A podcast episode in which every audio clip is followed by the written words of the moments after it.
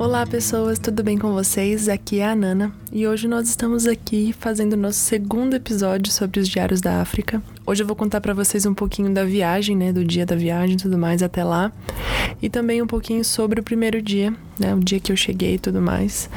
E aí aos poucos a gente vai acrescentando mais episódios e mais acontecimentos a essa nossa série, a esse, a esse período incrível de experiências que eu vivi com o Senhor. Bom, então vamos lá. Eu viajei dia 14 de junho de 2017 e cheguei lá no dia 15, né? O voo é de noite, então ainda mais. Aí tem o fuso ainda, né? Incluso, então eu viajei dia 14, mas cheguei lá no dia 15 de manhã, assim. O voo foi super tranquilo, mas eu, como uma boa pessoa ansiosa, que acho que se você ouve esse, esse podcast com frequência, você sabe bastante sobre isso, que eu sou uma pessoa ansiosa. É, eu cheguei, o voo atrasou um pouco, e aí eu fiquei mais ansiosa ainda, né? O voo atrasou, na verdade, durante o trajeto, né? Na hora ele saiu certinho e tudo mais, mas enfim. É, e como eu falei, né, o voo era noturno e a ansiedade dessa pessoa não me permitiu dormir nada. Na hora que eu consegui cochilar um pouco, a gente já tava quase chegando lá, assim. O, eu abri a janelinha assim, já dava para ver o clarear do dia. E eu fiz a viagem inteira basicamente lendo um pouco e assistindo filmes, porque eu precisava me distrair, porque eu estava muito ansiosa. Eu nunca tinha viajado fora do Brasil, né? Então acho que vale colocar isso também. Eu não estava simplesmente viajando para fazer turismo, né? Eu estava viajando para fazer aquilo que eu desde criança sonhava e queria fazer. Enfim, aí cheguei, deu tudo certo, imigração tranquilo, graças a Deus.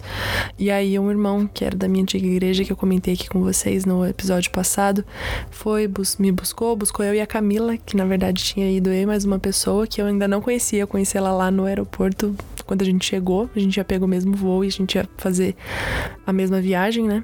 E aí o Vilazo foi lá nos buscar. Só que aí o que acontece? A escola de missões que eu ia participar ia começar dali quatro, cinco dias. Eu não me lembro exatamente os dias. Depois eu olho no. Depois dos próximos episódios, vocês vão sentir, assim, alguns diazinhos ali de diferença e tudo mais. Mas aí o que acontece? Eu cheguei nesse, alguns dias antes porque ia ter uma conferência do, da liderança da, da, minha antiga igreja da, lá de todo o continente africano. E a Camila trabalhava em um, em um ministério da igreja que lidava com todas essas pessoas, então ela foi também para essa conferência. E aí, como eu fui antes para participar também dessa conferência, é, eu acabei sendo convidada pelos irmãos também a, a fotografar esse evento, que foi foi algo muito especial para mim. E então eu cheguei lá já assim, sendo recepcionada pelo Evilásio, pela Camila, pelo, por todo mundo ali, né? Todo mundo ali junto, pra gente já já começar a pegar no tranco, porque já tinha um evento ali para acontecer e a gente precisava fazer as coisas acontecerem. Mas eu nunca vou esquecer que eu cheguei e a gente foi levado para tomar café da manhã. E aí o café da manhã era aquele feijão meio adocicado, bacon, ovos e um tomate meio assado, assim, sei lá explicar foi um choque cultural ali logo de cara, né? Porque, gente, no Brasil eu como, sei lá, pão na chapa, entendeu? e aí você chegar e ter toda essa, essa quantidade diferente, né, de comida e comida forte no café da manhã foi, foi um choque divertido, assim, já de. Toma, você tá fora do Brasil. E aí eu lembro que a gente tomou café da manhã e a gente tinha que subir lá pra, pra cafeteria onde a gente ia organizar todas as coisas para acontecer o evento. E a cafeteria era bem na montanha de oração, assim, era um lugar muito gostoso. E aí eu subi, e aí em vez de entrar logo ali na cafeteria, eu falei, não, eu, eu preciso ir orar nesse monte antes de qualquer coisa. E aí eu tava olhando até no meu caderno, assim, das anotações que eu fiz sobre esse dia. E aí eu falo, né, que eu orei naquele monte pela primeira vez e, e eu senti como era sobrenatural a paz que a presença de Deus tinha ali naquele lugar. Enfim, depois que eu orei, eu fui lá para ajudar na preparação do evento e tudo mais. Conheci um monte de gente, conheci o Claude, a Tata. Enfim, são pessoas que, que assim, marcaram muito esses quase dois anos que eu fiquei lá na África do Sul e que são muito especiais para mim e que vai ter para sempre um, um lugar especial no meu coração. E aí, nesse mesmo dia, voltando para pro meu quarto, né? Eu tava sem internet, não tinha me comunicado com a minha família ainda. Tipo, eles não sabiam se eu tava viva, se eu tava bem. Mas aí eu precisava de Wi-Fi, né? Eu precisava de algum lugar que tivesse internet que eu pudesse me comunicar com a minha família, porque eu ainda não tinha um chip de lá, né? Da África do Sul. E aí o pessoal da escola de missões estava lá, já preparando as coisas para receber a turma. E aí eu fui até o prédio onde era a escola de missões para poder usar a internet e me comunicar com a minha família e avisar até eles mesmos que eu já tinha chegado e que estava tudo bem. E aí eu conheci algumas das pessoas que fizeram parte ali com quem eu morei durante esses quase dois anos e fizeram grande parte da minha vida nesse momento e que obviamente também me marcaram muito. E aí eu conversei com os meus pais, enfim, gente, tô viva, tá tudo bem, já conheci milhares de pessoas, já comi coisas diferentes. E eu lembro que depois disso, assim, isso nem era muito tarde lá, era um horário meio tipo seis da tarde, assim, eu já tava desesperada para dormir.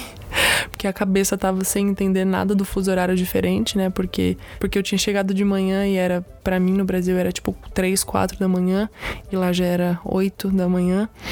E aí eu não tinha dormido, e aí eu, sabe? O, o sono de quem já tinha, não tinha dormido a noite, de ansiedade, unido ao dia levemente agitado, né, de algumas coisas para resolver a respeito daquela conferência que ia acontecer e conhecer pessoas novas e tudo mais. Então, a minha cabeça, meu organismo estavam tipo, pelo amor de Deus, me deixa descansar, eu só quero dormir. Enfim, aí acabei indo pro quarto descansar. Tinha uma outra mulher que ia participar dessa conferência, que era da minha antiga igreja também, que dividiu o quarto comigo. A gente teve umas conversas muito legais, assim, nesses primeiros dias em que a gente dividiu o quarto e tudo mais. E foi uma benção pensam assim, os quartos que a gente ficou tinham alguns que tinham banheiro dentro, outros que não. E eu nunca vou esquecer desse primeiro dia que eu acordei de madrugada com vontade no banheiro e tava muito frio. E eu tive que me capotar inteira para poder sair do quarto e conseguir ir no banheiro morrendo de frio, tipo assim, 6 graus fora do quarto e eu tendo que, enfim, pelo amor de Deus, eu quero fazer um xixi, não quero morrer congelada.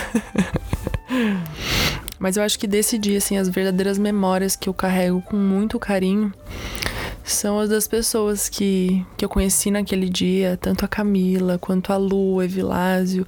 Nesse dia me aproximei um pouco do Miguel, que é um grande servo do Senhor, né, da igreja em que eu fazia parte e que eu ouvi ele ministrar por, pela minha vida toda e eu pude ter um pouco de proximidade com ele nessa, nessa viagem. E ali naquela simplicidade de conhecer pessoas novas, acabei de chegar de uma viagem, o Senhor já foi moldando meu coração assim para eu entender que eu ia aprender muito sobre relacionamentos. É, eu olhando hoje, né, consigo perceber isso. Na época eu não tinha essa consciência, mas hoje olhando para trás eu percebo como o Senhor já estava ali mostrando que seria um tempo de aprender a me relacionar, de aprender a ficar em silêncio e ouvir mais o outro, de ter essa sede de consumir aquilo que o outro tem para ensinar e coisas assim, sabe? Enfim, esse dia eu lembro com, com um carinho muito grande no meu coração, assim, porque eu lembro da ansiedade, da vontade de chegar logo e ao mesmo tempo o fim do dia o cansaço de só querer dormir, porque, né, enfim, foi, tinha sido um dia cheio e eu não tinha dormido. Mas eu lembro de deitar com o coração cheio de expectativas por, por aquilo que o Senhor ia fazer, sabe?